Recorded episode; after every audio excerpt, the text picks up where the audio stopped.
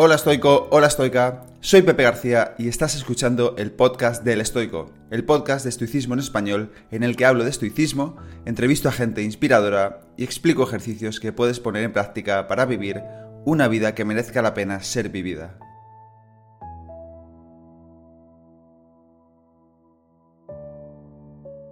Bienvenido, bienvenida al episodio número 123 del podcast. En el episodio de hoy analizo la decimosexta carta de Séneca a Lucilio.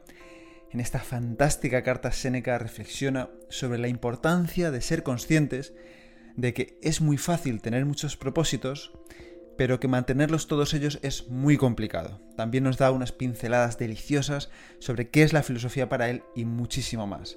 Una de las enseñanzas más importantes que podemos sacar de esta carta, en mi opinión, es que es mejor unos pocos hábitos, pero bien ejecutados, que muchos y no poder cumplirlos todos. Y también que debemos tener deseos que sean conformes a la naturaleza. Como para el resto de las cartas, la edición que estoy utilizando es la de la editorial Cátedra, la traducción de Francisco Socas, porque es mi favorita, es la mejor que he encontrado, es la que yo trabajo y la que siempre recomiendo para leer las cartas de Lucilio.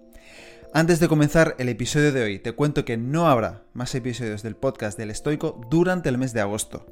Voy a descansar un poco del podcast y de las redes sociales también para centrarme en proyectos muy importantes para el Estoico a medio y largo plazo, los veréis todos el año que viene.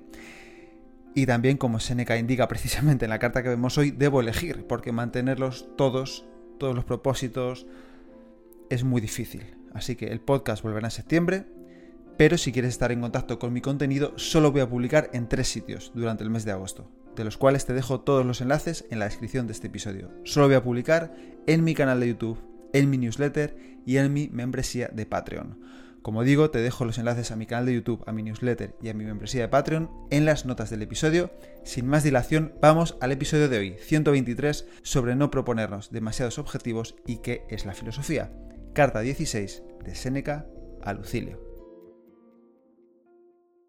Es mejor intentar mantener pocos hábitos y pocos propósitos y conseguirlos todos en lugar de proponernos demasiado y no conseguir nada. Seneca le dice a Lucilio, hay más trabajo en mantener tus propósitos que en proponerte buenas acciones. En esta carta 16 Seneca habla de qué es la filosofía, habla de los deseos naturales, de los deseos, vamos a llamarlo más artificiales, y también de la sabiduría y de proponernos pocas cosas, porque todos queremos hacer muchas cosas y por querer hacer demasiado al final no hacemos nada, o casi nada. A mí también me pasa. Le empieza Séneca diciendo a Lucilio que se anime en la sabiduría. Le dice, nadie puede llevar una existencia dichosa, ni siquiera soportable, sin afanarse por la sabiduría. Y que con la consumación de la sabiduría se logra una vida dichosa, pero solo con el mero intento ya se logra una soportable. Séneca le dice a Lucilio que solo con intentar ser sabios, y, ser sabios en el estoicismo, y Séneca entiende estudiar a los filósofos, estudiar la filosofía, aplicarla, practicarla, Solo eso ya da una existencia soportable. Pero si logramos dominarla, si logramos ser sabios, ese sabio estoico, entonces nuestra vida será feliz, nuestra vida será completamente dichosa. Y Seneca le dice que esto está muy bien, pero que hay que repasarlo y proponerlo cada día, no solamente una vez a la semana o una vez al mes. Cada día se trabaja la sabiduría. Le dice Seneca, esto que resulta evidente, hay que fortalecerlo y grabarlo más hondo repensándolo cada día, grabarlo más hondo, repensándolo cada día. La filosofía, la sabiduría es algo que se trabaja cada día. Hay más trabajo en mantener tus propósitos que en proponerte buenas acciones. Proponerse buenas acciones es muy fácil. Yo voy a hacer esto, yo voy a hacer lo otro, voy a correr, voy a meditar, voy a comer bien, voy a entrenar, lo que quieras, pero lo difícil es mantenerlo. Por eso dice Séneca, hay más trabajo en mantener tus propósitos que en proponerte buenas acciones. Proponerse es muy fácil, pero lo difícil es mantenerlo. Hay que ser constante y acrecentar esa robustez con la continua aplicación, hasta que se convierta en una actitud buena lo que empieza siendo una buena intención. Lo que empieza siendo una buena intención hay que trabajarlo, hay que robustecerlo todos los días para que se acabe convirtiendo en una buena actitud. Es decir, intenciones tenemos todos, pero trabajarlo todos los días es lo difícil.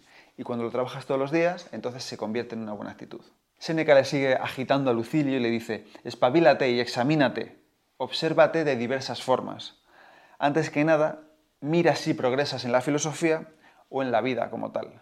Mira si progresas en la filosofía, examínate. ¿Cómo sabes si estás progresando en la filosofía? Si te sientes más sereno, más tranquilo, si controlas más la ira, si controlas más gestionas mejor las emociones. si ves que no tienes tantos deseos, Seneca le dice a Lucilio, ¿cómo sé que estoy progresando? Porque he empezado a ser mi amigo. Epicteto dice, sé que estoy progresando en la filosofía porque ya no, porque me hago responsable de mis acciones, porque no dejo de esperar siempre del exterior. Y aquí Seneca da una definición de filosofía que a mí me encanta. Dice, la filosofía no es una actividad para ganar el favor de la gente, no es para lucirse, no consiste en palabras, sino en realidades. Es decir, la filosofía no es términos griegos, términos abstractos, voy a, fumarme aquí las ideas y a llegar a conclusiones súper abstractas, sino la filosofía son realidades, hay que hacer cosas. La filosofía da forma y fragua el carácter, ordena la existencia, gobierna la conducta. La filosofía gobierna la conducta, esto nos enseña en las, escuelas de filosofía. ¿no? La filosofía muestra lo que hay que hacer y lo que no. Se pone al timón y endereza el rumbo de quienes se tambalean en la incertidumbre de las corrientes. Es decir, aquí Séneca describe la filosofía como un asidero al que agarrarte cuando la vida, cuando las adversidades, es como si estuvieras en mitad de la corriente, en mitad de un río, y la filosofía te permite agarrarte.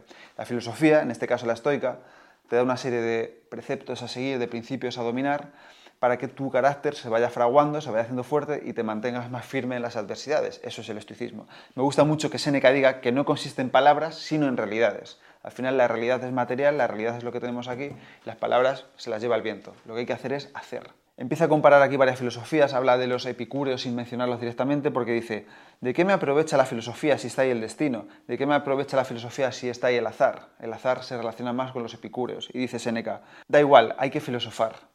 Bien sea que el destino nos atenaza según una ley implacable, o que el Dios de la totalidad y de la arbitrariedad va disponiendo de todo la filosofía debe protegernos. Es decir, da igual que sea el epicureísmo, da igual que sea el estoicismo, da igual que sea la escuela que tú quieras, pero la filosofía te protege de todo, del azar y de la providencia de los dioses.